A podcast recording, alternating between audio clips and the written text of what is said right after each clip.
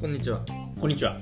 僕らのまるまるアカデミアエピソード831月16日配信分ですミキヤです。陽介ですお世話になってます。ああオズワルドだ 伊藤とあれいいよね。まあまああれ確かに。ねあ確かに全然もうなんか馴染んできたね馴染んできたね最初はねちょっとこう他と違うことなのかなともそ思うっだたねけどまああのつかみランキングで言うと結構上位に。そうだねしますね確かに確かにちなみに1位はやっぱりねトムブラウンのつかみまあそうだね確かにね牛肉も見たいなーってやつね集中集中 集中。ねシュめちゃくちゃ好きだけどねあれあれのさ、うんあれだけを切り抜いんだ。なあ分かる見たことある YouTube であれ一番おもろいんだよねめちゃくちゃおもろいあそこだけでいいもんうねいいトトムム・あのトムブラウンってトム・ブラウンのつかみ特集みたいな、うんそうだねあれ一番おもろいうんでめすちよゃくちゃ面白いあれはねあのひ本当たですすねらはいそんなのばっか見てますよ最近は YouTube で本当だよはいでまああのー2022年うんなんですが、はいちょっとやっときたい企画がうんうんありまして、はいまあ、というのも2011年うん下半期はい僕らがよく聴いた、うんまあ、曲はいアルバムベスト5うんっていうのを、まあ、ちょっとやっとかないと今日やろうかなっていうとこそろうだで、ねまあ前半期ごとね俺らこのポッドキャストを始めてからうんうんうん一番続けてる企画かもねまあそうだねレギュラー企画としてはそうだよねうん一番古い企画です一番古い企画なんですよ、いでまあはい半期ごとにその半年に僕らが結構響いた曲とかアルバムっていうものを、うんまあ紹介して、うんまあ、今の流れとしては、うんあのこの半年間にリリースされたものっていうことなんで、今回話させてもらうのはえー2021年の7月からうん12月の間にリリースされた、いまあ、アルバムっていうところで、うん今年ちょっと年明けにやらせてもらったのは、うんちょっとね、うん公平性を保つために、まあ、例年12月のねそうそうそうそう12月末にやっちゃうとねどうしても12月末リリースの曲とかね後半リリースの曲が弱くなっちゃうんですよね聴けないからそんなに数をそうなんでうすよ、んなので、うんまあ、ちょっとそういうことで、まあ僕らもちょっとこれがあるって思いながら聞いてたりとかね、うんしてたりとかするんですけど、そうね今回ちょっと大きくまた違うのが、うんあの僕ら日々おー毎週ね確かにうんミュージックトークで、うんあの機能が出てきてかうら、ん毎週曲を3曲ぐらいかな、ほぼ毎回ほぼ、うんうんあのチョイスをして、はいお互いでチョイスをして、うんまチョあ、イ流スをねしてるっていうね、うんうん状況なので、うん結構日々共有をしてるってうんうんいううんそうだね確かに、状況、うん、まあそっちは結構あれだもんねそうだねトレンドとかもうあ関係るしなく関係ないから、うん、なんかこう過去のねうんものとかその時聞いてたものとかそうだね話してて、うんあこれでかけたくなってきたなみたいな、はいはいはいはいものとかになってきたりとか、まあ、逆に言うとめっちゃ最新のねそうだね今これリリースされたからとかもあったりするんで、あの基本的にはそっちでもかけてて、うんじゃあその中で半年うんはいベストどう選ぶんだっていう話なわけむです、ずいよねううんんだから我慢したことなかったあったあったあっただからどこ で結局だからその紹介したいけど、これベスト来るかもなってそうそうそうそうだけど入んなかった曲とかもあるねじゃんね あるあるあるあそいつらの行き場がさ どっかでかけたり思いやられるるよねうん今は俺います俺も同じ気持ちで、うんうんうん、今回紹介したいね、うんあのー曲とかアルバムはいはいよりもそれで話すだろうって思ってたけど、うん結局話さなくなった曲たち、うんうんうん今俺はそれに思いを馳せてるそうだよね一緒そう結構そのプレイリストを一旦作るのよ候補曲たちのだおおなるほどなるほど、まあプレイリストというか洋ブ介ックマーク的なこいつら洋は介 P のやり方はそういうあそうだ感じなねんだ そうだねあミキヤ P はミキヤ P は結構うんメモだね、ああこへえれいいななっつってこの、まあ、基本なんかアルバムとか EP ベースになっちゃうからあこれいいなと思ったらちょっとメモっとこうああなるほまあ、だど、かねらプレイリストと一緒かも、ね。はいはいはいはいはい、まあ、感覚だしまあそうだね確かに俺はなんかその集めといて結局そのベストはね割とやっぱいつ聴いてもハマる感じであってほしいから個個人的にはなるほどじゃあそのプレイリストの中でそう割といつでも聴けるようにしときたいのねなるほどなるほどなるほどでその中でやっぱ順位が高いやつはあのプレイリストの頭の方に持ってきといてあなるほでどなんかこう聞いててちょっと違うかもなって思ったらなんかちょっと外して次の曲くそうそうそうあそーうなるほど聞いてみたりとかそういうやり方していだくっていうやりなる方ほどをねとってますねはい水谷カップは水谷カップをね、 そうそうそうそうまあそんな感じでね、はいあのー実は今日この配信日うん1月16日うが、んあのーまあどうやらね、うん同じような企画をカンジャムがやってるらしいああですそよっかそっかそうだったんそカうだンっジャムがねだからどっちが先とか本当そんなこと聞くはいはいはのはいはいマジでやばいた野暮だねううんそういうことじゃなくてやってるらしいそうだねカンジャムもでもあれなんだよね先週から先週から始まって、うんうん先週が10位から5位、ではいはいはい3人のプロデューサーが選んうでんうんうんで、うん5位から1位を、うんまあ、こ今日。はいはいはいだから俺らと同じタイミングで5位から1位。俺らも5位から1位。 5位から1位だからねうん確で、この奇跡的なね、ほー、うんでタイミングなわけだ言われてるらしいよ、世間では。あその本当今、カンジャムか、うん僕は僕かはか。関わって、うんまあそうまあ、ど、だからそのカンジャムで、うんうんあの、紹介されるとアーティストとかも、はいはいはい結構インスタとかツイッターとかで紹介されました、ありがとうございます、はいはいはいはい言うじゃん言うねそれああそっかー俺俺にはそう見えてるいつもまあ確かになちょっと重いか俺たちにとっても今回の企画はそうだからちょっとやっぱ徐々に俺らも上がってきてる、このそうだね紹介されたいみたいうんな、うんうんうんうんそういう声もちょっと聞いたりいたするだきますよ、うんいただきます音源が送られてきたりとか、ね、そうそうそうそうそうそうそうよかったら聞いてくださいみたいなね P の方にねそうそうそうそう全然来るそうでも俺らもだからそんな中でうん今回選んでる5曲だから、結構、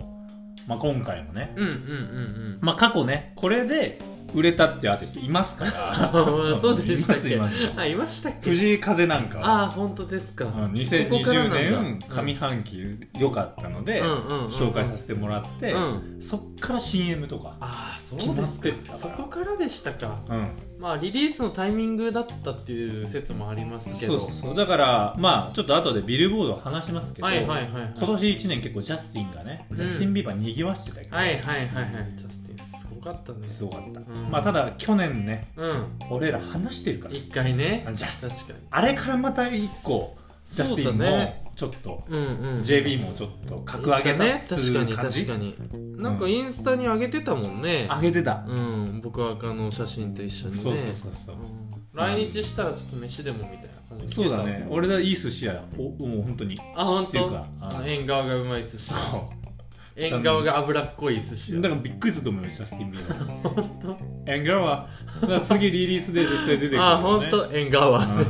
うんああそれがまあ一番証明になるからねそうだから今そんぐらいちょっと力持ってっからちょっと頑張ろそうだいいね話確かにまあでもそれぐらいの思いは込めてるからうそうでプラス、ん今回から、うんこれミュージックトークっていうその音楽をねそうそうそうあのここ喋実りす際ぎにないように流せるねあうのん機能がね、うんあのできてから初めてこのアルバム紹介できて、そうだねで今までは俺らが話したらプレイリスト作っとくから聞いといてねみたいな感じだったけど、うんうんうんうん今回は喋ったら聞ける喋ったら聞けるっていう、これができるっていうのもめちゃくちゃでかいわけです、そうだねうんたまんないです、 FM ラジオ方式だそうです、うんなのでちょっと今回は喋るところちょっと今まではやっぱり曲を聴いてもらいたいからそこに対して思いめっちゃ入れてたけそどうだね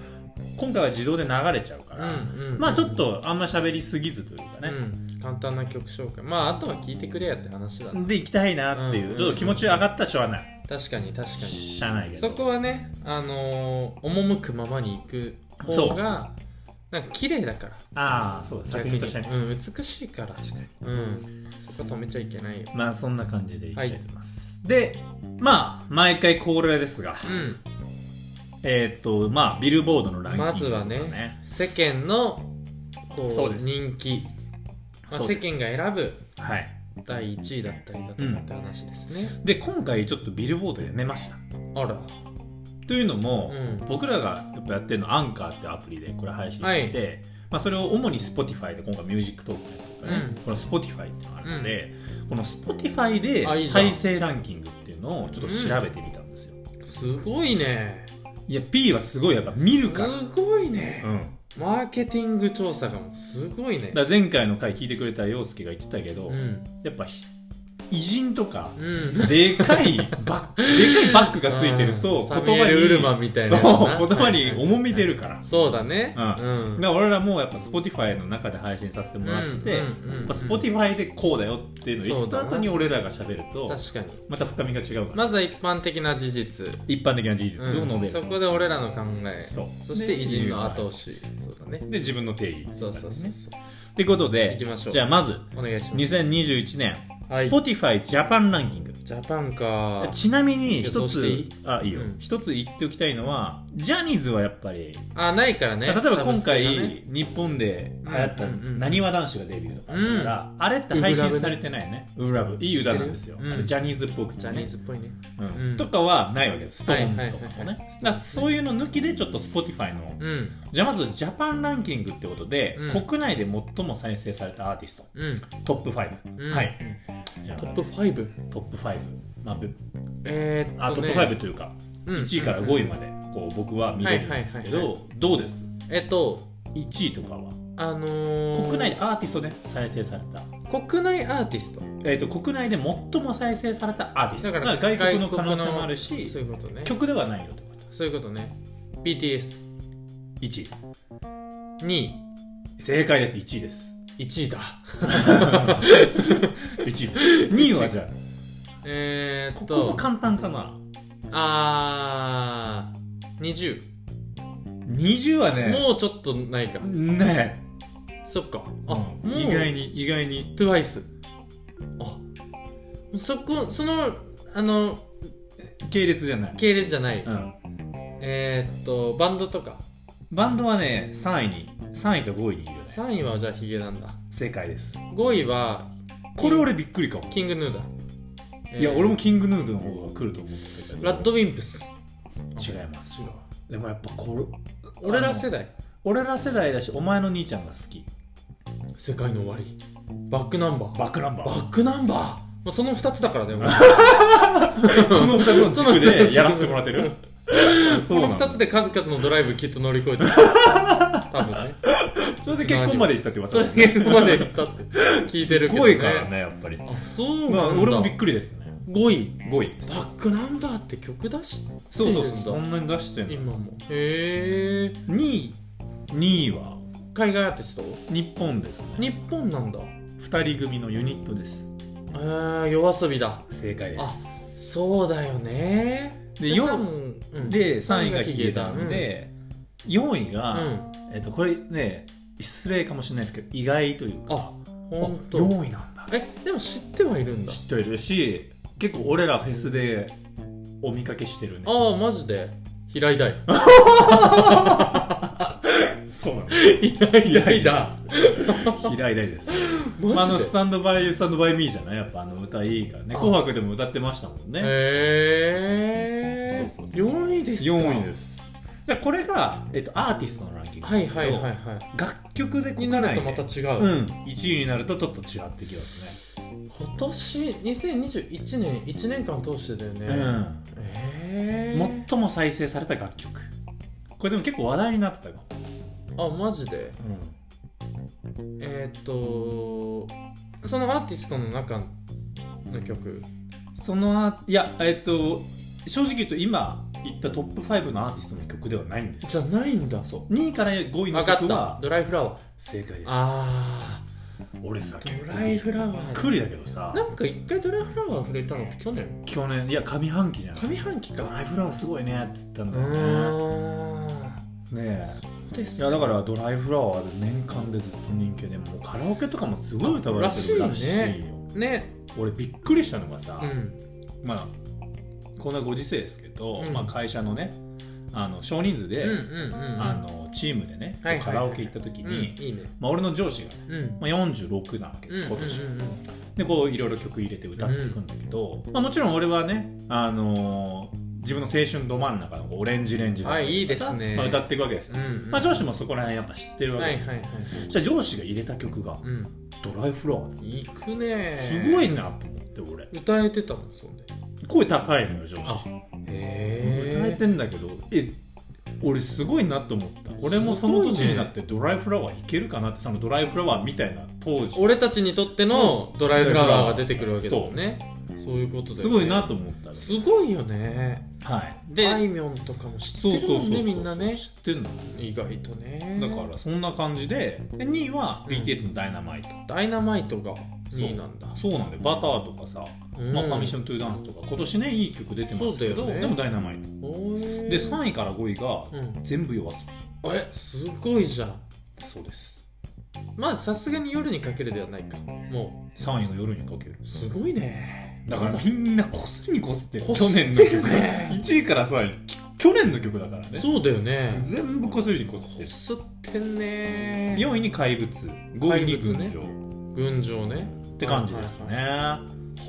そうですか、で夜遊びすごいねすごいですで最も再生されたアルバムも夜遊びの「ザ・ブックっていうね最初のアルバムなんでへじゃあ今度ー、うん世界で最も再生されたアーティストはいはいはいはいはいはいではいカニエとかじゃないいやちょっとねやっぱねさすがに違うか Spotify ではねそうならないかもしれないですね世界で最も俺ねごめん1位の人知らないんだよかあマジで1位以外は分かるああ本当俺マジで1位の人知らなくてうんどうねえっとちょっと5位から言いますうんね、うん5位はジャスティン・ビーバーああジャスティンはいはいはい4位はドレイク、ドレイクうんまあ、アルバムも出してますかはらね、いそうだで3位がうん BTS、おまあ、 BTS BTS さんすなんだごいですうんうん2位もこれもアルバム出てるからかなテイラー・スウィフトああはいはいはいはいで1位がねうんバッド・バニーバッドバニラッパーラッパー知らない知らないよね俺も知らなくてな男ん性と1年間で、うん、90億回以上再生されたんでーすすごいねちょっとねごめん本当に知らなかったですうんで世界で最も再生された楽曲は結構多分全部わかるかなっていう感じ、うんなんですけうどんうんえーっと5位がうん「リバイテイティングうんデュアリパですねデュアリパ」でしかもフューチャリングダベイビーもはでいすね、はいはいはいで4位が上半期でもお話ししたと思うんだけど、うんオリビア・ロドリはいグッドボはーいはイいはいはいはいはいゴで3位がこれね結あのテレビ構で見たやつだ世間にぎわした、えーザキッド・ラロイとジャスティン・ビーバーの「ステイ」ステイはいはいはいはいで2位もこれは下半期リリースだったかな、あのリルナズ X のお「Call Me By Your Name おお」あのモンテモンテーロはいはいはいは By い Your はい Name はいはいはいで1位がオリビア・ロドリゴうんの「ドライバーズ・ライセンス」っていうことで、結構こっちの方がなんか俺が見てきたそうだね確かにな感じはあっうたんうんで洋介的にも多分こっちは全部わかる感じだうんうんわとかるねうんアルバムも、えー、と1位がやっぱりオリビア・ロドリゴで、へえまあ、2位はね「フューチャー・ノスタルジア」のデュア・リパがああはいはいはいあっはたいりはいとかしますけど、あれあそうかフューチャーノスタルジアはまだあれか去年あれもでも去年あ2000去年あ2021年ってこといや2020年2020年じゃなかったっけでエディションが2021年あそうだっけ確かすごいねちょっと昔の記憶になっちゃうそうでだねも確か俺こまあそのアルバムも含めてなんだけど、うん今年ね多分ねほぼ大物アーティストアルバム出したんじゃないかなと俺個人的に思ってて、まあ、だから今年の結構俺音楽ってうんめっちゃ豊富だったと思うはいはいはい聞くのがはいめっちゃ多かったニだュからーリリースは多かったねそう正直、うんこれ聞いてたらうん次出てきてる、はいはいはいはいはだからなんかすごいね今年は結構いち忙しかったいなっ忙しかったていう印象、うんうんうんまあ、すいごい、あのーもちろんその今勢いある若手とか、はいまあ、こう今から人気になっていくような人たちのアルバムももちろん出てたんだけど、もうこの今トップオブトップの人たちもすごい出してたわけじゃうんうん、んうんうん特になんかヒップホップとかってほぼ出してたなっていそうだね確かにね感じ、うんだしエド・シーランとかもさあそっかエド・シーランも出してた出んるだかねら、うなんか今年めっちゃ出してたなっていうでもエド・シーランとか入ってきてないのかでアルバムの4位に入ってきたああ入ってんだうへんえってことでなんか俺今年はすごい、そうだねちゃんと知ってる人が確かにそのランクインしてるもんねだからやっぱ去年の1年を創作期間とベースとして置いてたのかわかんないけど、うんやっぱりこのパンと反動じゃないけそど、うこだねの1年はやっぱりこう人々にエンターテインメントを楽しんでもらいたいっていう思いもあるかもしれないっていうのもあるけど、なんか俺この1年多かった気するし、うんうん去年出してたけど今年も出すみたいな人も多かったはいよはいねはいはいはいはい今までそんなペースじゃなかったのにみたいな、ね、確かに2年連続みたいなねはいうんまあってことなんでねまたツアーとかも増えそうだねそうなんですそうなるとねっていうことで、はいあのまあ、ここからはうん俺らの楽曲紹介をしていきたいなと思うんですけど、はいどっちからいきますかどっちでもいいよ僕からいこうか、うんじゃあ、うんうんじゃあ、えっとまずちょっと最初どんな半年だったかってちょっとその音楽下半期で音楽でねああ話したいなって思うまあ確かにね俺今回ね結構選定基準っていうかおう儲けたまあちょっとカンジャムがそうやってやってたっぽくてああなるほどねうんああ真似したわけじゃない真似したとかじゃない俺も一応基準あるじゃん、はいでもなんはいかはい今回選んだ基準はあるでしょ、ああまあまあまあまああるよだからそれは P だったら同じ思考だよね、うんうんうんうんうんあそうですかそうですだかから俺はうん結構今回で下半期ね、うんまあ、上半期がうんどっちかっていうとね俺結構いろんなジャンル聞いてて、うんあのその時にグッてきたものだったんだけど、う下半期はね結構こう自分のこうその時の生活っていうかさ、うんうんうんうんなんかやっぱ自分のその結婚式とか、はいはいまあ、こう自分の節目みたいなのを迎えるのが多かったから、うんなんかねこう自分を振り返るうんうん人が多くて、なんかちょっとそれに紐づいてたうん音楽うんが多かったかなって思はいっはいてはいはいどっちかというと原点回帰って言ったらあれなんだけあどへー音楽的には結構もうジャンルは結構近いものばっかりだったかななるほどなるほどイメージなんですへけど、どうどうですか陽介はそうだね俺はねでもあんまり変わらずだねあのー結構その上半期とかもうんみきゃくんがすごいあの言ってくれたのがなんていうのかなこう今の状態がわかるわみたいあなあ感じ陽で言ってくれ介たけどのね楽曲そうそうそうそう聞いてね俺それすげえ思ったねねでなんか基本的に俺やっぱり全体的に、うん、なんかすぐハッピーな曲ってそこまで好きにそうだよねならないんだよね、なんだけどえっとなんかこうなんていうのかな寄り添ってくる寄り添われたなっていう音楽だからその感覚を持たせてくれたやつだけ選んでるなるほどね今回上がるとかじゃないんだもんねそうそうそうそうなんかか励まされるとかじゃなくて、こいつは寄り添ってくんなって俺が口に出した曲あそう実際に口に出した口に出すかどうかが選的全的じゃないうんだったのであそうんうそれ一人でな聞いてる時にうん出してたのあ歩い寄り添ってくんな歩いてる時にあうんあって言ってた引くわ桜井とか歩きながらうん首かしげ、うん一人で首かしげてどんどん引くうん寄り添ってくんなつって月見て歩いてるうん多分ね本当音楽しか寄り添って ないもうその間うんうんもう世の中は寄り添ってないあ本当うん音確か楽にだけが寄り添ってない確かにすごい歩きやすかったかものだそうだと思ううんそっかそっかすごいねそういう選定基準で、ねなるほどなはい、今回は選ばせていただいてますねありがとうだから割とその地続きな感じはあるかもああなるほど俺ねの中でそその今までの流れとはいね、はいはいってことで、うんであとあの僕らのねポッドキャストの、うんえっ、とインスタグラムのアカウントでこの下半期、うえんー皆さんがよく聴いたいい曲アルバム募集したらいうん一人だけおまたおお一人だけですかうん答えてくれました、あはらああ本当陽ですか介のお友達さんかはないはいこはれいはいあありがとうございますで、えー、とその人が答えてくれたのが、うんうんうんあの k の「I think I'm falling」はいはいはいはいはいはいで俺結構これしびれて、おまあこの曲自体はリリースは今年じゃないんですうんよ、うんうんうんアルバムの曲なんですけど、はいはい俺ね確かに俺下半期実はね結構こう聴いててああそうなんだはこう聴いてる人今年いるんだ、まあ、今年いるんだっていうか、いはいはい下半期熱ってなってる人いるんだと思っておうんうんうんうん俺は結構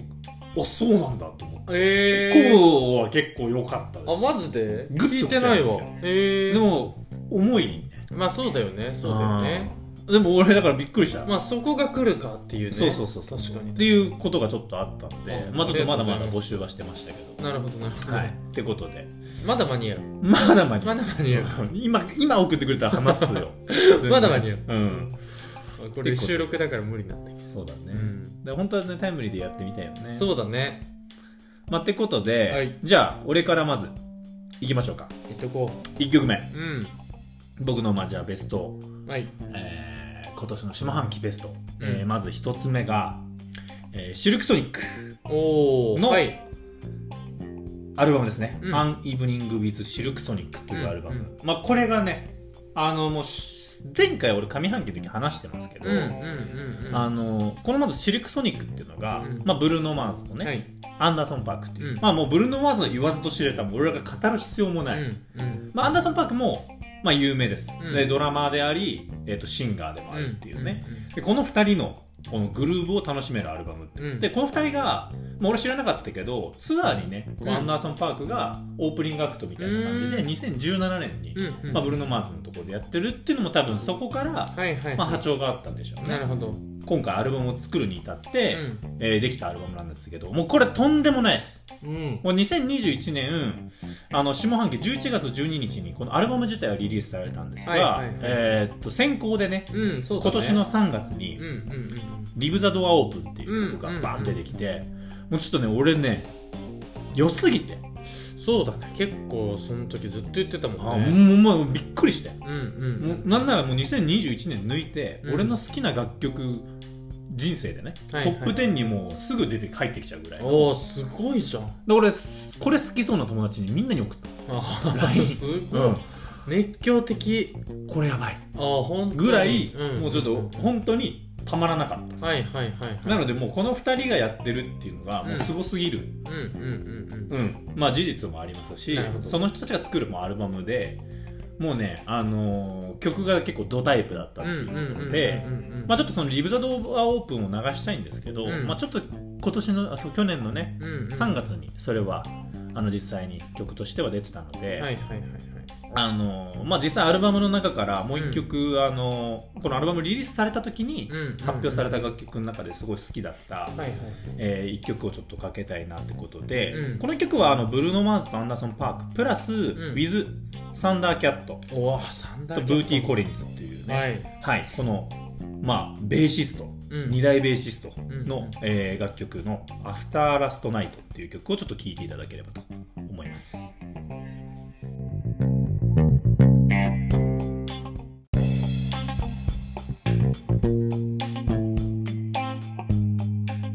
ということで今お聴きいただいたのが僕の1曲目、えーブルえーブルーノ・マーズとアンダーソン・パークのユニットのシルク・ソニックの1曲でした。はいありがとうございますはい、ということで陽介じゃあぜひうおん願いします。ちょっとどうしようかなと思ってあのね実はうんまあでもそうまあそうだよなや悩めみてどさんこもろその一人で会話すいるやそうなんだよなな何いやなんか珍しく俺も結構メジャーどころで今流行ってる人一曲あったの一曲あったんだよだからさっきのランキングに入ってたんだよね、まあお曲自体は違ったんだけどなるほどねそう、はいはいはまあ、リルナセックスの「そおーのキロ」っていうアルバム結構聴いててい、でもえっとねうん、楽曲は違うそう曲としてはえっとまあ俺は結構やっぱそれは一貫してやっぱなんかその天才が悩むのは好きだから、なるほどねその「サンゴーズダウン」っていう曲がうまあすごく好きだったんですけどまあそのリレナセックスまあめちゃくちゃ若いんだけど若いねうんなんかでもそのいろいろとコンプレックスを抱えててで、まあ、それを調べたらすぐ出てくるからあれなんだけど、うんうんまあ、それに悩まされてたこう思春期の頃だったりだとか、まあ、そういった時にこう自分を支えてくれる存在だったりだとか、まあ、自身がこうなんか PV とか見てるとタイムスリップしてこう自分自身の背中を押してあげるみたいな感じのミュージックビデオなんですがなんかそれがねすごく良くてあのーんミュージックビデオ込みでもよかったうん、ミュージックビデオ込みでもいいし、歌詞がシンプルにいいなんか「I wanna run away don't wanna lie I don't want a life」っていう曲、うんあのスタートなんですけれども、まあ嘘はつきたくないそんな人生は嫌なんだっていうところが、まあ、すごくこう悩んでる天才なんだよねやっぱ終始。なるほどねそうでなんかそこが、まあ、メロディーもすごくメロウな感じでよくて聴きやすかったのと、うんうんあのーなんかシンプルに衝撃だったなんか本当にうんなるほどねそうこんなにかっこいい曲俺世の中でいっぱいあって、うんうんうんうん俺全然聴いてなかったんだなあっーていなうるとほころが、どねそうすごく衝撃的だったからまあリレナズ X ちょっと入れたいなと思ってたんだけど、まあ、今回出てきたからちょっと入れるか迷ったんですがあなるほどねさっきそうそうそうそうトビッルプボチャードートにねのアジア側スポティファイかの中でね出てきてたから、まあ、迷いましたけどま良かったですからねああのーやっぱり口に出しちゃったからそうか寄り添ってんなって寄り添ってんなってそう口に出しちゃったかそれはさらアルバムを聴いた瞬間に出してんのか、うんその曲に行き着いた時にあこれはね曲だねあそうか、うんなんかリレナス X のアルバム自体はなんかその結構んあれちょっと7月ぐらいとかだったかな7月ぐらいだよね多分ね気がするよでなんか聞いててなんかこうすごくおすすめに上がってきたからとりあえず聞いてみたなると、ほどね曲数も多いもんね多いそうで1曲あたりもねあの短い曲も結構多かった気がするんだけどフューチャリングも多かったし、あそうそうそうそうそうそうそれでまあとりあえず聞いておくかぐらいの感じはだったんだけど、でバーって聴いてたらそパッてうそうえ何これそれ何曲目ぐらいえー、何曲目ぐらいだろうなちょっと待ってえーっ とあなん曲数のさうん Spotify うんぬんじゃないんだけどさうん曲数あの何曲目って書いてないよねあ書いてなあいの書いてない音楽のあれってねなんかわざとやってんじゃないかなと思ってんだけどさ、 11うん、曲10曲目かなじゃあ結構後半だねそうほんと15曲とかだもんね正直なこと言うとそれ以外はそんなにハマってなかああなるほどねったうんアルバム全体的になるほあとどなるほどなるほどそのそれこそ「コール・ミ・バイ・オア・ネーム」かなんかインダストリアル・ベイビーかな、うんインダストリー・ベイビインダストリーベイビーねーあの Spotify ってさ再生してるとさ映像流れてるじゃんはいはいはいはいはい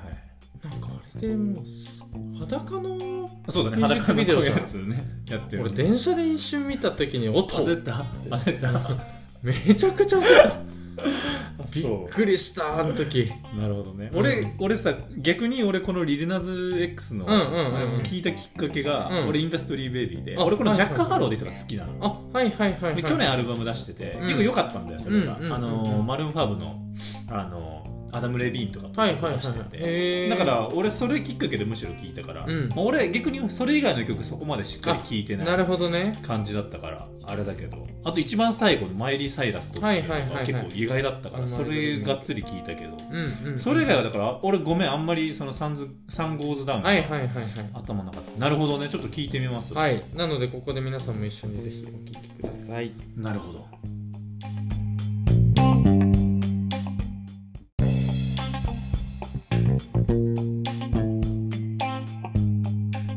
はいお聴きいただいたのはリルリルナズ X の3号スターでございました謝れお前噛んだじゃんお前謝れ噛んでないけどでもグラミー賞のお前結構お前候補って言われてるらしいよあ本当に今年噛んでないけどねちあなみに認めないね ネイティブだっただけななレロがもう一回言ってみてリルナズ X ちょっと今リアラーみたいな感じだったよあネイティブが出ちゃっただけ珍しいなと思っただけ俺はあんま噛むの がねそれ俺の仕事だけど、うん、珍し23回噛んでたもんね いなとう思っん確かにね失礼しましたた、いえいうん、あの輝かしい功績に傷をつけてしまいえまし危なかったたね危なかったですはなるほどですね、い、はい、じゃあ僕が次にちょっと紹介するのはだれい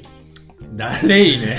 お前今その誰を謝るぐらいの 俺ビッグアーティストって いうからこれマジでビッグアーティストどこのどいつやアリシア・キーズだよお前アリシア・キーズあーおーもうビッグ中のビッグそうだねまあまあ本当に女性シンガーのトップオブトップぐらいのねもう女性の R&B のはいはいはい中ではもうねもうだ言わずと知れたうんまあそれこそさっきのブルーノ・マーズじゃはないいけどはいはいはい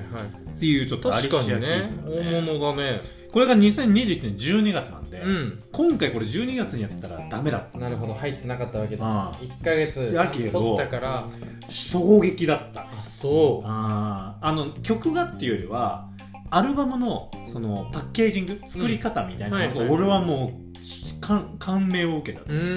ーん衝撃を受けたんです、うんうんうんで、まあ、アリシャ・キーズは本当に言わずと知れたねはい名シンガーで、もうう2000年代がやっぱ一すごいもう有名な曲バンバンバンバン出してるっていうイメージだと思うんだけどで、えーとまあ、俺もだから有名な曲を聴いてたぐらいで、まああのーそれでね去年実はアリシア・キーズがうアルバム去年も出してるの。はいはいはいはいで、えっとだから去年出したの曲久しぶりだったんだけど、うんそっからまたすっごい短いスパンで、うん去年確かに8月とかだったかな、うんうん出してて今年12月に出してるから、うんすごい短い期間で出してるっていうのがはいはいはいはいあのそれもびっくりしたんですけど、うん確かに去年確かねにそう出したのがあのアルバム名が「アリシア」っていうアルバム名、まはいはいはいあ、はだから自分の名前をね、うんこうアルバムに出してるっていう、うん結構なかなかさもうアーティストで言ったら多分人生で一回やるかやらないいかそうだね確かにね感じで、うんまあ、それもすごいいいアルバムだったの、うんでうんあのその時のあの例えば俺が好きだった曲はカリードとの曲とかで、うんうんうんこう今を引っ張る R&B のねアーティストとコラボした楽曲とか、はいはいあとはまあ自分の、うんまあ、作ってきた楽曲でなんかどうやらねこれも、えっと去年のねえー、一昨年だ2020年の8月ぐらいにリリースされてたけど3月ぐらいに、うんあのリリースする予定だったんだけど結局そのコロナでうんちょっと延期になったっていうのと、はいはいで実はその時その自分の名前を出すやっぱアルバムを出すってことで、なんでそれをやったかっていうと、うんなんかやっと本来の自分が見えたっていう、へでそれを確かに紐解くと、うんなんかねその年のグラミー賞のーうんうん司会みたいなの出てたりとか、だから自分のプロモーションをやっぱかけてたというか、はいはいはいこう自分のなんか一皮抜けたわけじゃないんだけど、うっんていうのもあったしあのこの間びっそれを俺最近知ったけど、うんあの俺岩井あのハライチのは岩い井はのいね、はいはあの本をねいうん買いに行こうと思って。おー書店に行ったわけはいはいはいうんハライチの本のおよーいいねそうそうそううん岩井の本をねで買いに行ったら横にアリシア・キーズの本が置いてあってへー自伝がねおーそのアーティストっていう枠にその岩井がいたんすだごけどい枠に入った そうそう逆でにうんそうそうで俺その時アルバムちょうど聴いてたからうさ、んうんあアリシア・キーズ自伝出してんだと思ったやっぱり2020年に出してて、へーで日本では2021年に和訳版でねそうそうそう出してたから、うんうん要は多分その2020年っていう年が彼女にとってうん自分がこう一つうんうん本来の自分を見えたって、まあそれは自分で言ってたんだけはど、いはいっていうアルバムなの、うんその「アリシア」ってアルバムで今回じゃその後にどんなアルバム出したかっていうと「キーズ」ってアルバム出したのおおじゃあ2作でアリシア・キーズなのなるほどはいはいはいで今回のが、まあ、前回はだからその、えっとアリシアは、うんまあ今の自分を表はしいた、はいはい今回じゃ何するのかなっていうところが、あの26曲あるんですよ、うんうん多いね多いじゃんめちゃくちゃ多いねただこれあの13曲と13曲っていう2つのアルバムを1つになってるみたはいいはいな見はい方はいで、えっと、まず最初の13曲がうんオリジナルってかっこよく書いてある、うんんどういうことかなって思っててでその後の13曲がお「ーアンロック」って書いてあるはいはいもう解放されたかうんら、うんうんななんなんだろうこれオリジナルなのすごいねで曲名一緒なやつが、はいはいはいほぼ11曲ぐらいは曲名一緒うんなんあですそうなんだだからじゅ、えっと、何々のオリジナル、うん何々のアンロあッるクわけとなんだこれと思ったらあの最初の13曲オリジナルは自分の帰る場所うん要は自分の帰郷が必要だと思ってます音楽、はいはいだかはいら自分の原点うん確かに音楽を聴くとアリシア・キーズってピアノを弾いてうんうんこう歌い上げるっていうのが、まあ、映像とかでもすごい有名なんだけど、そんなようなうんうんだからピアノとか、まあ、今までのアリシア・キーズの,、うんあのメロディー、はいはいはいはいでその楽曲をうんビート主体にリミックスみたいな感じの楽曲をへー13曲出してて、はいはいはいはいまああのー出したアルバムの人気の曲をリミックス版でその後アーティストが出すとかっうんうんうんうてん結構あるじゃん、はいでもそれを一つのコンセプトとして、うんうんアルバムとして出してそれをちょっとこうパッケージングしてる感じがめっちゃかっこいい確かにねで残りのその13曲っていうのはうん自分がその新たなねうんってういんう曲だからなんかそのやり方がすげえ粋だなっていう確かにうんうんうんうんでもちろんこの後キャリアで半はっていうのねビートメーカーをつけて、うんだから人が作ってる楽曲からうんビートメーカー加えてプロデューサー変えてやってるっていうはいは感いじはいはだいかはらいまあだからすごい楽しみ方が無限にある、確かにねアルバムなんで俺は結構この「キーズっていううのんが、うんもうすっげえアルバムだなっていう確かにすごいねそれはそううんすごくない1313でまあなかなかこう自分自身で変えれなかったりするからねそうそうそうそうだってベストだと思ってさ世に出すわけじゃんアーテそうィストなだんねて最初の13曲ねね今のベストそだれよをさこうだから自分だけでは逆に言うとまあここまでうんだけど他人と一緒に作るから、まあ、解放されるなのかそうみたいな感じだもんねコンセプト的にそうっていうことなんでかっこいいねかっこいいなって思うっんやってることがかっこいいてね、そうそうそうそうそうでまああのオリジナルともちろんアンロックなので、まあ、オリジナルの方が今までのアリシア・キーズとか、うんまあ、R&B っていうもののこう主流にあるようなところはで、いはいアンロックは今のビートっぽい感じ、うんうん今っぽい感じなるほどなあのそれに載せるアリシア・キーズっていうのも、まあ、前作のちょっとアリシアの中でもいくつかそういうのあったんだけど、うなんかそれががっつり曲を比べられながら聴けるっていうのはすごいうんで曲順も全く変えてるのだから最初の13曲でこういう例えば4曲目だったのが、えーアンロックの方に入ると全然違うあだからそ要うなんだは多分その流れが違うよ構ってい成うし直してるってことかだからそこも意図があるんだとへえすごいねうんってことなんでちょっと短い曲で比べてほしいなと思って、はいはいはいはいあの今からちょっとおかけするのは「うオんうんールドメモリーズ」っていう曲、まあうんこれのオリジナルズと「えーとアンロックズ」っていうのをちょっと聴きいただきたいなと思います。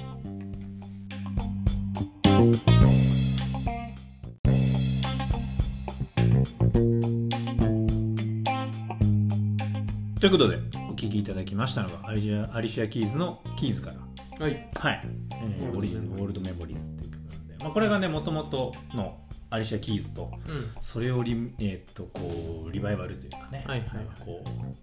うかっこよくなった楽曲また含めて聴いていただけて、比べることができるんでねちょっとありがたいなと思いますけどこの機能はね、うん確かにね一曲続けてっていうのもいけますからそうまあ曲がたやっぱね曲がっていうよりはもう声がタイプ、うんううんんまあ、だからその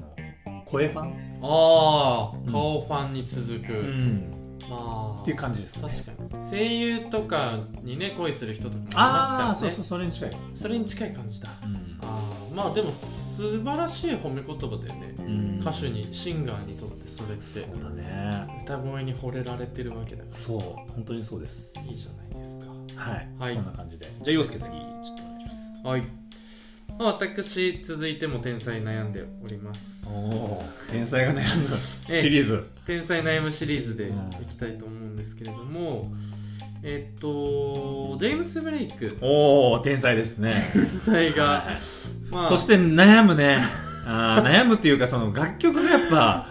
まあもうちょっとそねうだねちょっとそうこうビートが重いんとい陰うかね鬱な感じはするからね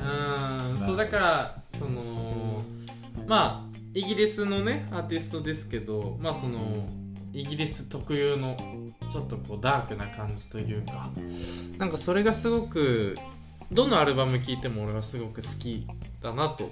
思っていて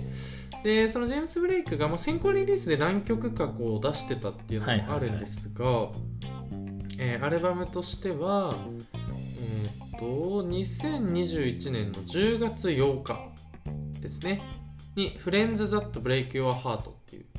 まあフレンズ・ザット・ブレイク・ヨア・ハー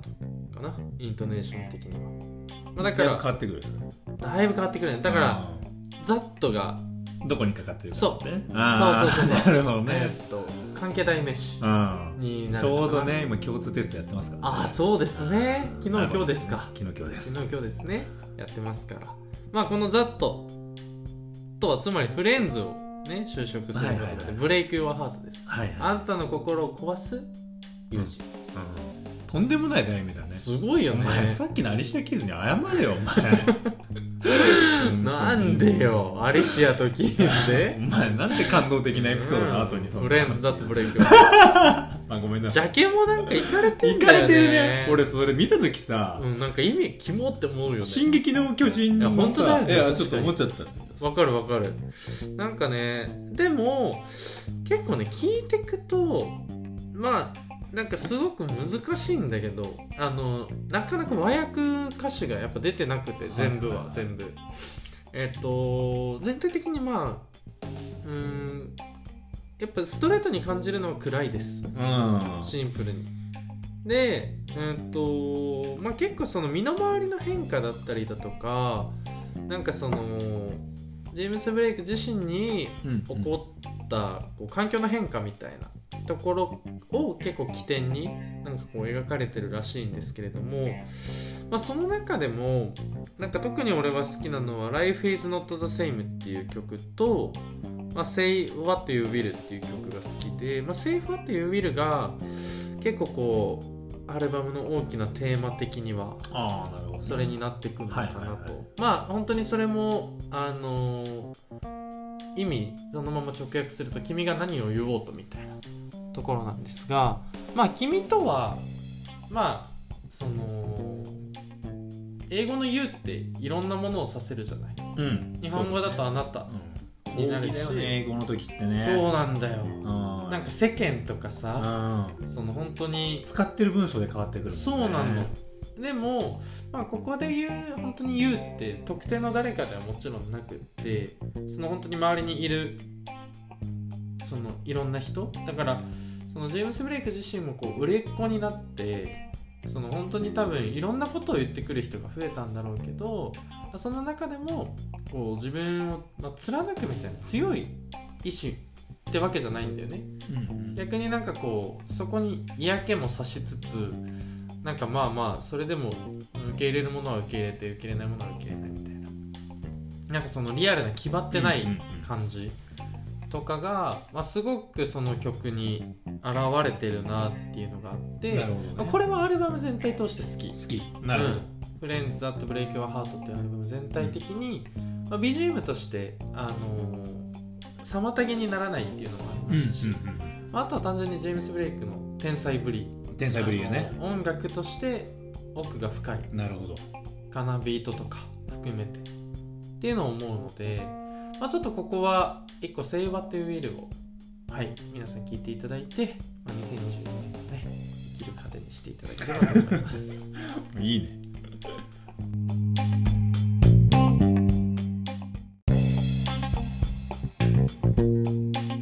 ジェームス・ブレイクの「セイバーというウィルでしたジェームス・ブレイクも JB か JB そうなの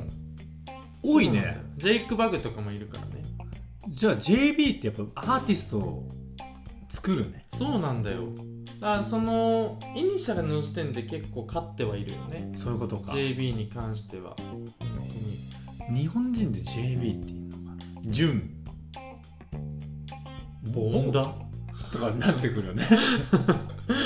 ボンダとか B のさバンドあバンドバンドだバンドさんはだからバンドもう絶対バンドの名字の人は絶対 J のそうだイねニシャルで始ジまュンるヤとか名前にした方がいいねジョーとか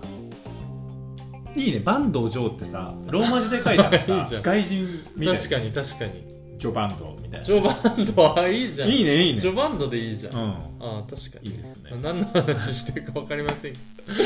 ど、まあ、じゃあ JB の意思を継ぐものです、 JB の意思を継ぐものですねはいはいワンピース風に言うとね、えうんじゃあ次、はいえー僕の僕3曲目うん 珍しい珍しい今時ねうん僕えーっとマリアっていう、まあ、おー女性アーティストえー、っと結構日多分本人日本人なんだけどマリアって結構いるじゃんマリア結構いるよ多分マリアって調べたらラッパーのマリアとかうんうんうんうん言うんだけど俺はあのシンガ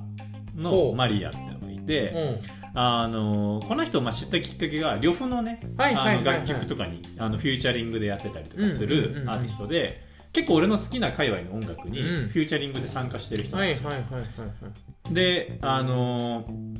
このマリアって人が3年半ぶりぐらいアルバムを出したのが10月の末にはいはいはい出してて、うんまああのフェビアっていうアルバムなんですね、うんまあ、音難しい系か読みな方うん、音楽や人自然すべての音系フェビアを受けて自分自身は作られているとい うんうコンセプトで作られたらしいですなるほどなるほどまああのそのコンセプトもまあ素敵なので、うん素敵あだのね結構楽曲自体は、うんえー、と10曲あるんだけど全部こう自然が見えるというか、うんうんうんなんていうかバッあの音楽を聴いててそれをイメージできるような景色みたいな、うん、景色が見える楽曲が多かったし、へーあのもともとね結構ゴリゴリのやっぱ R&B っぽい歌を作ってて、うんまだそれこそ宇多田ヒカルとか好きな人は俺ぜひ聴いてほしいなって思うんですよおーいいね結構日本の女性アーティストでここまでうんそういう感じの珍しいなって、はいはいはい、まあまあ、英語もこう交えたりすシるかンらプルにやっぱ歌もうまいうまいでかっこいいいんですよ、うんでうんあのースタイルもスワッてよくて、うんだからもうその佇まいも含めてんすごい素敵な人なんですけど、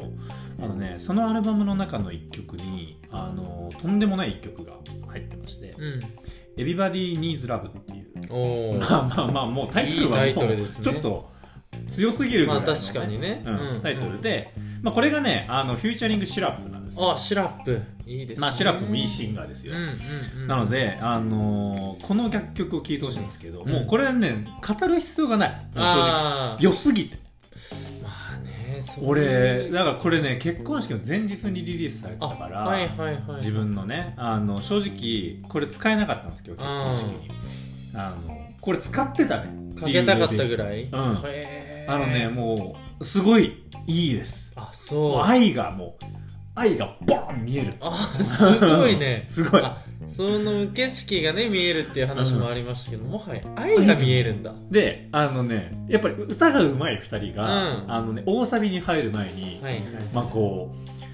バーッと音が伸びる瞬間があーワインディングロード戦法だそうあーだからそのワインディングロード戦法あれみんあな好きと、だからねアラジンのねあの、はいはいはいはいはいはい、そうねあれとかあのあれなホールニューワールドあとホかールなニューワールドほぼこの 歌そうあれってピースじゃんピースフルじゃあん確かにねそうあれだねよマジであそうだからねそのねなん誰でも好きって言えるような楽曲かなって思う,、へえだからそのの洋介の、うんうんもうさっきの2人のアーティストとはもう一線を画すぐらいのラブラブああ素晴らしいねはいいいじゃでないも今すごい順番なの、はいまあ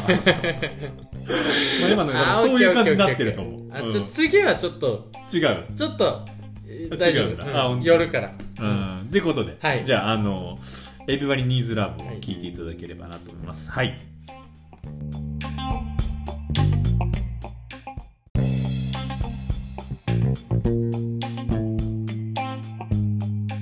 はい、ということでお聴きいただいたのが、えーマリアの最新アルバム「ファビア」から「えー、エビバリ d ニーズラブというフューチャリングシラップとの楽曲をお聴きいただきましたははいい、じゃあ洋介はいお願いしますちょっとね時間も経ってきてますからささっとねはい行こうかなとまあ思ってますけどねちょっとあのースピッツおおスピッツの「大好物」っていう曲がねえーっとリリースとしては11月ぐらいだったかな2021年の11月とかにまあ天才であるのは間違いないね、そうです、うんあのもうもうスピッツという名前が出た時点で皆さんお気づきだとは思いますけれどもあのまあ確実にいい曲ですよとただまあ改めてあの聞くことってまあはいなかなかなかったんですけど、うんないねえっと、シングルというのも、えっと、劇場版「昨日何食べた?」主題歌へえとということで書きき下ろされたらしいんですねはいはいはいでまあ恐縮ながら映画は見てはいないですうんえっと、ドラマなのかなもともと昨日何食べたうんうんわかんないけど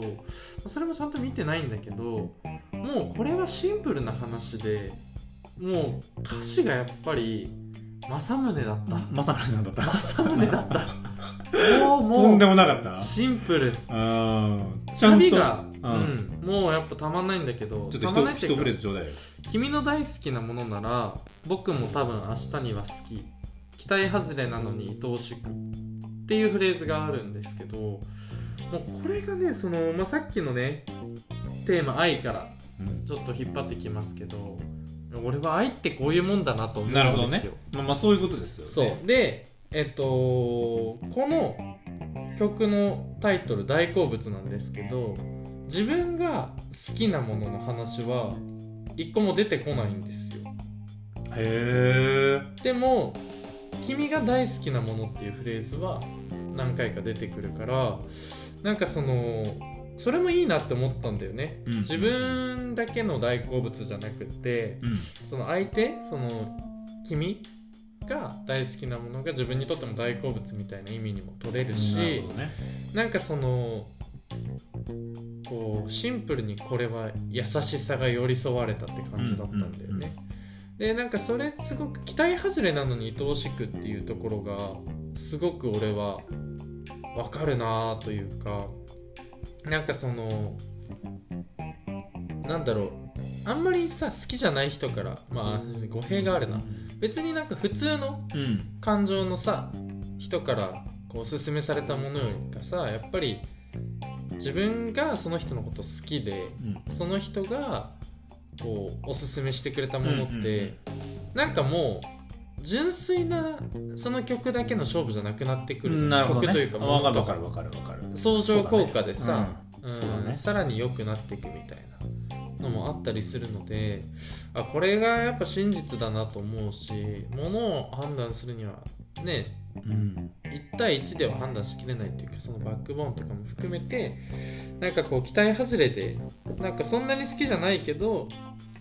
なんか教えてくれた大切なものとかなんかその愛おしさが出てくるみたいなフレーズもうそこにその産業に俺全部詰まってるなというふうに思ったので、まあ、ちょっと優しい曲を続けていやでもねそうだね優しい愛のんでも、お前の愛はやっぱ日常だよねあまあそうだそのね日常の生きてる生活の中で出てきた愛だよねそうだね俺のはちょっ確かとにもうちょっと大テーマ的なものかも、歌詞も含めてあの振りかぶってはないかもそうね、うんあの愛って言ってもその自然界からのこうんう受け取る音、うんうんうん本当に恩恵ってそのアルバム名から来はているものはいだはいけど、はい、もうちょっと陽介のやっぱり、うん、その大好物っていうこう普段のねそうだね日常のとこ特ろからね定のものになってくるし、えっと相手から受け取るものみたいな感覚になってくるかも、なるほどうだから軸は一緒ですねん、一緒ですあなた一緒ですはいその中でこ寄り添っうて寄り添ってきたやつの寄り添ってるなっええていい、まあこれだったら言ってそうここれはこれ寄だり添ってきてたれだよったら出したいそう寄り添ってるなってちょうど寒くなってくるタイミングぐらいでさ、11月頭ってなんか一瞬なんかすごい冷えたタイミングだったんだよねそんぐらいの時にすごい聴いててめなるほどちゃくちゃいいなっていう曲はいはい、えっとスピッツの大好物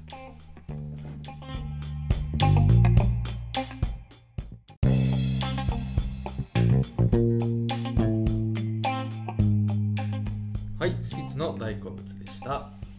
はい、じゃあ僕の4曲もう4曲目今六33で6でやってるそっかそっかそっか次だから全体での7曲目僕のそうだね4曲目、もう残りに2つなんですけどそうだねあのねずつあの俺最初に行った時にさ、うんまあ、今回結構曲がもうグッとテイストに、はいはいはいででここまではもうド R&B みたういんなうね、んうんうんもうこうしかも結構なんていうんだろうそうだね俺のイメージするミキヤ君といえ R&B の中でも、うんやっぱバラードとかが結構好きだからうんうんうんうんうんそこにちょっとハピネスが見えるような、はいやっぱ好きで、まあ、それが今ずっとこう続いてうるん感じなんですそうけだど、ねこれだけちょっとねヒップホップになります、おはいはいはいであのー北斗っていうおおはいはいビートメーはカいはいーはいがいてまああの俺はこのひこのビートメーカーの人を知ったのは、うんもう椿椿だね、うんなんていう曲だまあチープサンデー、ね、チープサンデーもうそれはたまらない名曲なわけです よね、もうめちゃめちやばゃおいね風呂で歌ってたよね。お風呂で歌ってたねあの貸し切り で。あーあの、みんなでさ、リンそうだゴ、ね。リンゴが来たいっていうフェス行った後に、そうだそうだあの、すもう一人いたんだけど、隼人三君と人ねで、そう、うわー三人で、あの、ワンバースずつ歌うっていうのを、うわ風呂でやるっていう。懐かしい、ね。まあまあ、そういう、結構エモい思い出もあるわけ。あるねうんうんまあ、それぐらい名曲なんですよ。チはいープサンデーがね。うんうんまあ、その北斗が、久しぶりにアルバムを出す。はいはいはい、はい。で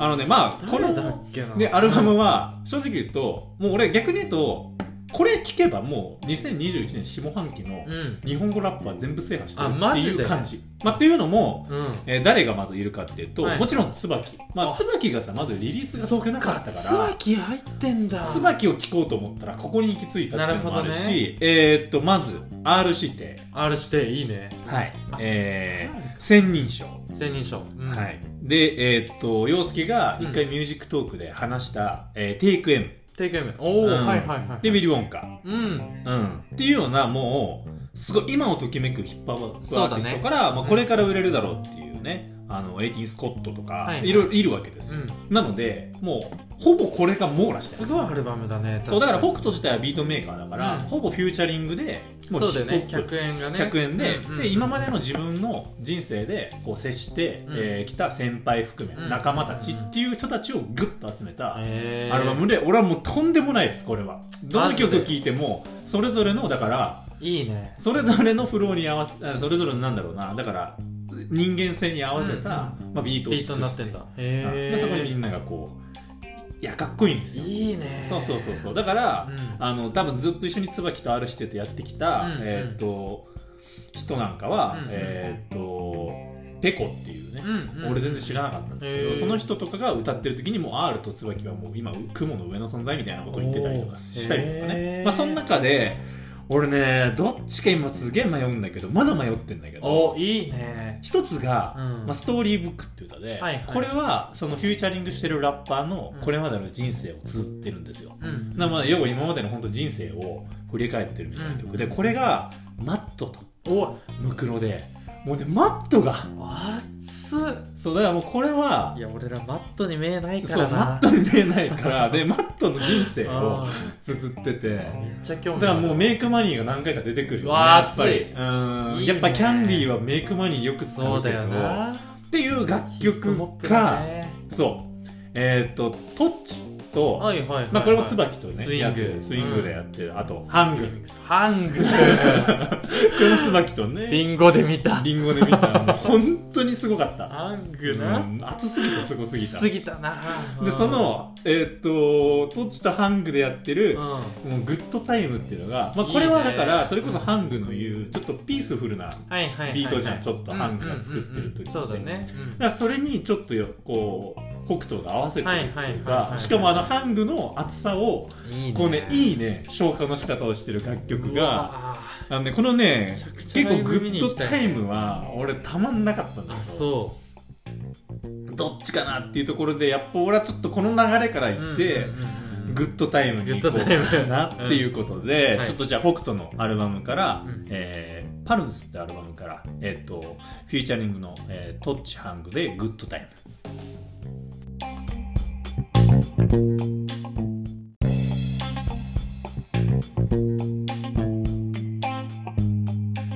はい、お聴きいただいたのが、えー北斗のパルムスというアルバムからグッドタイムですね。はいはい、ということでありがございます洋介。じゃあ続いて私の4曲目まあ俺もねこれがちょっとかぶったりするかなと思ったんだけど、はいはいえっとマバヌアあ、マバヌアン。はいはいはい。えっと、スーパーオーガニズムのオロノはいはいはいの、えっと、曲があるんですけど「コーヒーエクセス」っていう曲があるんですが、えっと、あ全然これが聞ねいてなかったあです本当、はこれがねリリースは2021年のちょっと待って10月ぐらい11月か11月17ってなってますねまああの本当にそのあのアルバムとかじゃなくてえっとシングルカットというかこの1曲単発で出てきたでスーパーオーガニズムもともとそんなに聞いてなくって、えっと、やっぱりそのオロノの存在を知ったのはああの、うんうん星野源でした、うんうんうんセイムシングですセイムシングでねセイムシングの時にあスパーニズムのボーカルって日本うんうん生まれの子なんだっていうでオロノがどうやら本名らしいみたいななんかちょっといろいろとうんうんあのバックボーンみたいなのを調べたんですけど、まあ、シンプルに、えっとやっぱマバネワのビートトラックがすごくいいのに、えっとオロノのこうボーカルがうん乗ってて、まあちょっとやっぱこう力抜けてる感じというかあのーなるほどねまったりしてるんですね、でえっ、とコーヒーエクセスって、えっとエクセスをちょっとこう日本語訳していくとまあちょっと意訳になるかもしれないけど過剰摂取みたいああなるほどなそう意味まあカフェイン中毒的なあ感じそうそうそうそうだからコーヒー飲みガブ飲みして頑張ろうぜみたいなざっくり言うと曲なんですけどまあなんかそのこう全編英語詞でえっ、とすごくなんだろうなやっぱこう柔らかいうんうんメロディーの中にあの結構こう力強い言葉が入ってたりなんかこうなんだろうな人生うまくいかないよねっていうのがベースではあるんだけどなんかでもそれをずっとこう卑下するんじゃなくってだしなんかそれでも前向いて明るくやってこうぜみたいなその能天気な励まし方じゃなくって、まあでもその中でちょっとこう日々のコーヒーが美味しいだったりうんうんとか、なるほどなんかねこう仕事終わりのビールを今日は飲まないとやってらんねえなみたいな話とかなんかそれがすごくこう現実味があってなんかすごい好きなんですよね。なるほどでまあシンプルにあのまあその選定基準の中でも言いましたけどあのいつ何時でも俺は聞けるようにしておきたいのでえっと結構朝聴く曲なのかなとあ思あっ確かにねねコーヒーで言うとねあの確かにコーヒーを注ぐ音とかも確かにサンプリングされてなるほて、なるほどなるあほどなんか俺こぼしたかなって一瞬思あったあの最ー初へえなんかこぼしたかなと思ってコーヒー注ぐ音だとか操作がこう重なる音とか聞こえたんだけど仕事終わりに聞いてもあのね「Wish to Grab a Cup or Couple Beers」っていう歌詞とかもあるんですけど、なんかその「まあ、一杯やろうぜ」みたいなうんうん歌詞とかも入っててなんかねすごく本当に寄り添うっていうの、うん俺この曲で一番伝わってるよそうんの選なる定ほ基ど準ねとしてはへえ出てきたっていうのがあるので、まあ、ちょっと皆さんにもねあのこれ、まあ、2021年下半期の曲ではありますけど割と僕はこの後の人生でも聴いていく曲かなとなるほどねはい、ババヌア・オロノン、まあ、あとレノンレノンっていうこうオロノンの友人なのかなともこうへー3人で作った「コーヒーエクセス」という曲をお聴きください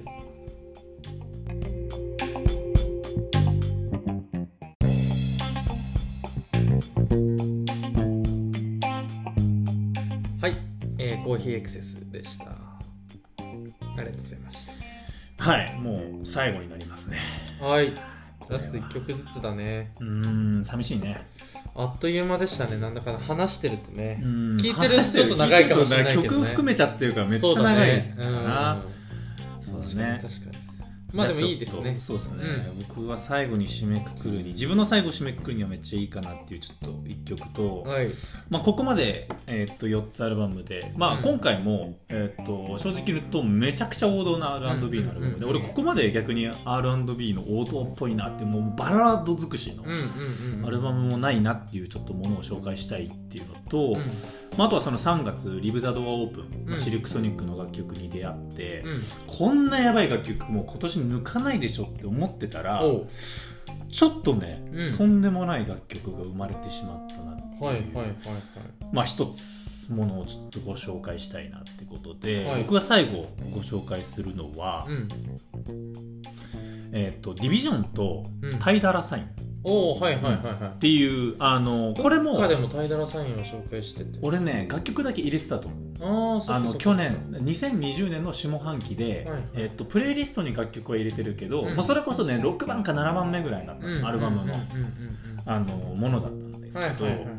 あのねまあこれ俺2人ともすごい大好きで、うんディビジョンっていうのは、えーっとデュオなんですよで1うん人がビートメーカーで1人がシンガーで,、うんでそのビートメーカーの方とかはあのそれこそねドレイクとかに携わってるプロデューサー、へうんでそれが、まあ、シンガーを添えて、ーうんうんまあ、活動をしてるでも本当にザ・グルーブの R&B みたいな。うんうんうんうんでこの人たちも去年いいアルバム出しててあ2020年ね、うんうんそれも良かったんです、うんでタイダラサインはさっき言ったようにうん2020年フューチャリングタイダラサインっていう、うんまあ、それまでねタイダラサインって多分みんな目にする時って、はいはいはいなんかのフューチャリングでめっちゃいるのよ、なるほどもね。うめっちゃもうタイダラサインどこにでもおるなみたいな、うんジャンル問わず、はいはいはい。っていうぐらい、まあ、売れっ子なんですけど、うん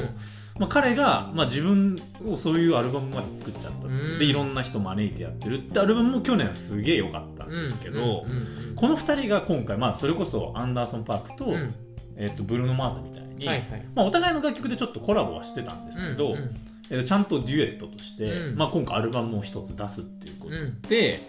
まあね、それがちょっと「チアーズ・トゥ・ザ・ベスト・メモリーズ」っていう。うんまあ、うんあの素晴らしい思い出に乾杯っていうあいいねうん、アルバムでいいまあタイトルだアルバムのジャケもなんかそういうこう、自自分たちが楽しんでる写真をこうはい載はいはいはいせてる多分ねコロナ前とかからずっと制作はやってんのかな、うんうん DV とかもそういう時からやってる感じがするんで、えー、結構じゃあそ長年かけてのリリースになるのかうななのかなって思って、ねまあ、それをちょっと裏付けるのも後で出てくるんですけど、おはいはいあのーまあ、このアルバムが、うんえーっと今年の8月にリリースされて、うんで11曲曲としてはあるんだけど、うん時間としてはねすごい30分ぐらいなあので。えー、短いだから俺は逆にこのアルバム聴き終わった時もっと聴きたいなと思って、うんうんうん音楽としてはもう本当に王道のもう R&B というか、王道のバラードみたいないいね楽曲がずーっと続いていくへーだからタイダラ・サインって言ったらどっちかというとラップのイメージが強いし、そうだねうんうんうんうんまあ、ディビジョンは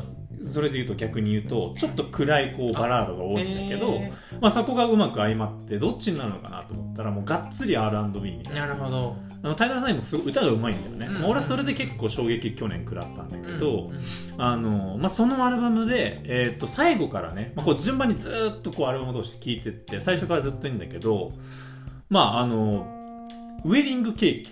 ケークっていううんうん楽曲があってこれがもうたまんないんですよ、おお、うんこれがたまんなくて、うんまあ、というのもそのもう今後多分俺結婚式あげる人はこれ流した方がいいぐらいマジでっていうぐらい素敵な歌でも歌としてはその結婚どうっていうよりは、まあ、自分たちのこれまでうんは大好きだったアーティストマービン・ゲイとか、いはい、まあ、メアリー・ジェイ・ブライジとかへーマックスウェルとかに対してのリスペクトをこう固有名詞で出しながらあ、すごいうん、なんかそういうこいいね今までのこの R&B っていうものをうんこう自分たちでこうなんて言うんだろうなんか再解釈というかそうそうそうそううんうんしてるっていう楽曲でめっちゃいい楽曲なの。へでー楽曲自体も後半になるにつれてこうコーラスが入っていくとああかいいでねうわ俺これすげえいいアルバムだったなと思ったら最後にもう一曲残った、はいはいはいはいこれがねちょっとマジで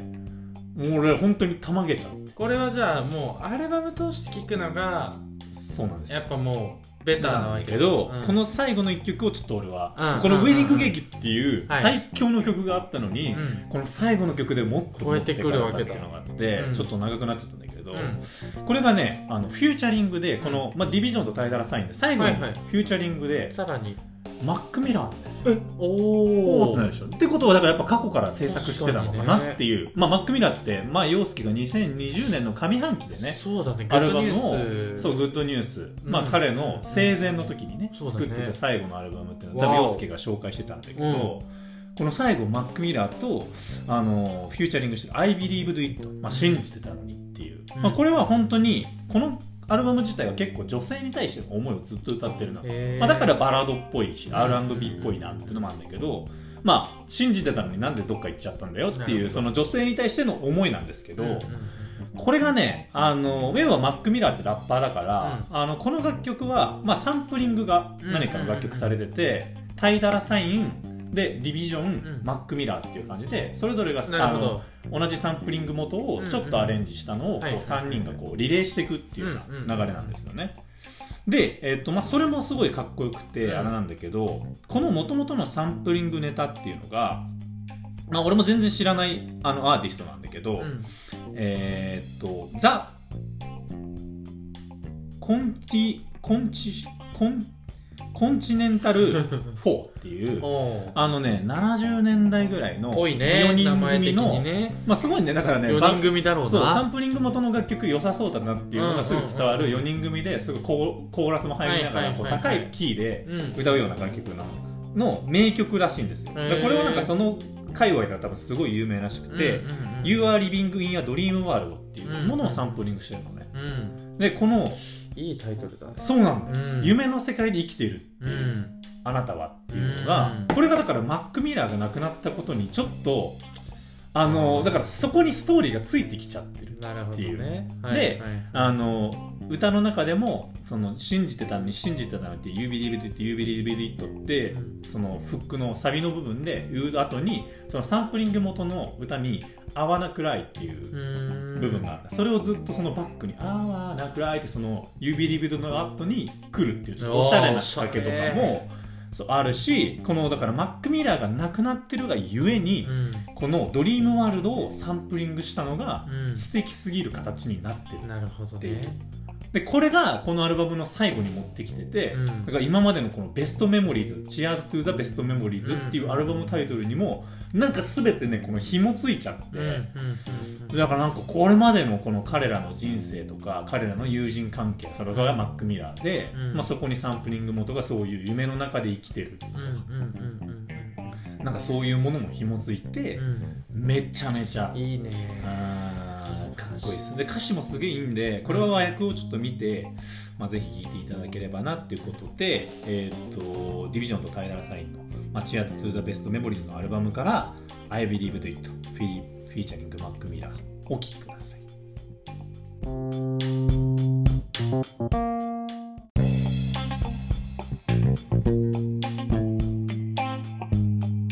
ということで、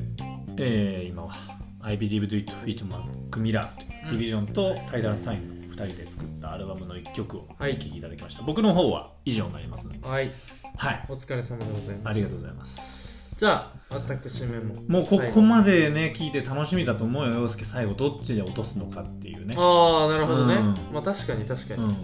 そうねまあでもやっぱこうそこは空気読むよ俺もこれラストに持ってきたって意味があるってことまあまあそうだねまあもうシンプルにこれもうだからミキヤ君もあの聞いてるかなと思ったけど、まあ、ミキヤ君の性格的にこのアルバムは選ばないだろうなだから聞いてそうだなと思ったけあどそう全なんだあ然あのー、っていうのもあのーまあ「Reimagined」っていうあのー作り方でこあなるほどねうそうあのもともと出てたアルバムの、こう要はカバーみたいな感じで、うんうんうんいろんな人が歌ってるなっるてほいどうなパるほタどーンやつがありまして、まあ、そもそもの元が2019年にブリタニー・ハワード全然知らないねえっとねこれ何の人だっけななんまかあそのの人がそうあの女性のもう本当にベテランシンガーアラバマ・シェイクスっうんうんていうバンドの、うんえっと、一メンバへえーなんですけど、まあ、女性シンガーですの「ジェイム」っていうアルバムが出てて、はいはいはいそれの「ジェイム・リー・イマジンド」っていうアルバムがへえ2021年にはいはいはい出ていて、その中で、まあ、いろんな人がこうひたすらぐーっとこうカバーをしているんはでいはいすが、はいはいまあえっ、と正直ね俺はそんなに知ってる人はいなかったんだよねうんその中でひときわ輝いてたのがうんチャイルディッシュ・ガンビーノおおなるほど本当はねチャリティーシュコンビーのあるねそうの「ステイハイという曲がへあってこれはえとんでもないとんでもない 絶対好きあー全員ね全員なんか本当になんかあのーよくよく調べていくとねその歌詞に深い意味とかはないですと、うんうんそのそれはブリタニー・ハワード自身が言っててまあうんいろいろこう想像できるような歌詞にするのが私は好きなのみたいななるほどこねとを言ってるんだけどまあ本当にとにかく気持ちよくてあのーシンプルにこうステイハイなんだよなるほ俺どねらが聞いてるな側るがほどねだし、えっと、割と音域もめっちゃ高く高いんだてチまあャイルディッシュ・ガンビーノの高音、あのそうなるほどね高音がすごい綺麗に出ててそれもなんか結構ステイハイなのっへてえいうところがもうとにかく文句なく良くて、まあ、だからあの歌詞とかもなんなんていうのかな邪魔にならない感じですごくいいんですけど、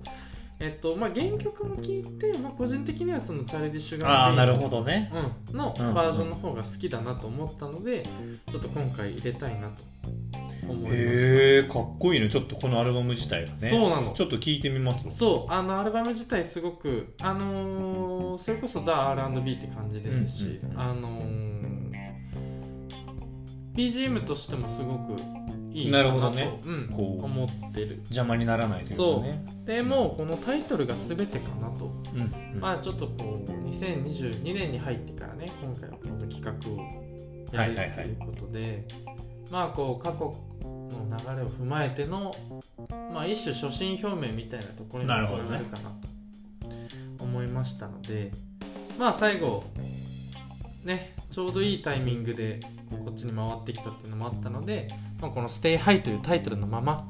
まあ、ステイゴールドとかいろいろとねこう言葉はありますけれども今年はちょっと高めに止まっていくっていうずっとハイでいきたいなと、まあ、天才が悩んでる姿にもちょっと感銘は受けるタイプではありますが、まあそれも一種のハイなので、はなるほどい、それでちょっと今年、まあ、2022年また上半期分そうだねいい音楽聴いてね、うん俺らもまたまただって早速ねそれこそ先週紹介してたうん、あのウィーケンドのアルバムとかね、うん出てましたし、まあ、どんどんどんどんまた出てきますからまあこれを聞いた上でまた皆さんね2021年年も半期のベストお教えてくれればね教えてくんないとちょっと 成り立たなく成なりる立たんからうんそろそろね送ってくれた人ありがとうございますありがとうございましたということでね今回まあ多分全部いくと何時す間ごいことになってるどんぐらいになってんのかなま何時あ間ぐい俺らやっのてるかもし会れ話ない自体はまあ1時間ぐらい今まで通りそうだねそうだね音楽で1時間取ってから結局2時間ぐらいなんだけどそうだね、申し訳ないいか、まあお願いします確かにね、オールナイトニッポンぐらいマジでいきそうな感じしますけど本当ですねはいまああのープレイリストも作るプレイリスト作りましえたっ、と今回ね今回の作りましたわかりましたじゃあえっ、とこれ聞いてうんそれ以降ハマった曲があればまたプレイリストからねそうだね探してもらえれば聞いていただけれはばいとと思いいまうすところでそれでは皆さん未来で待ってる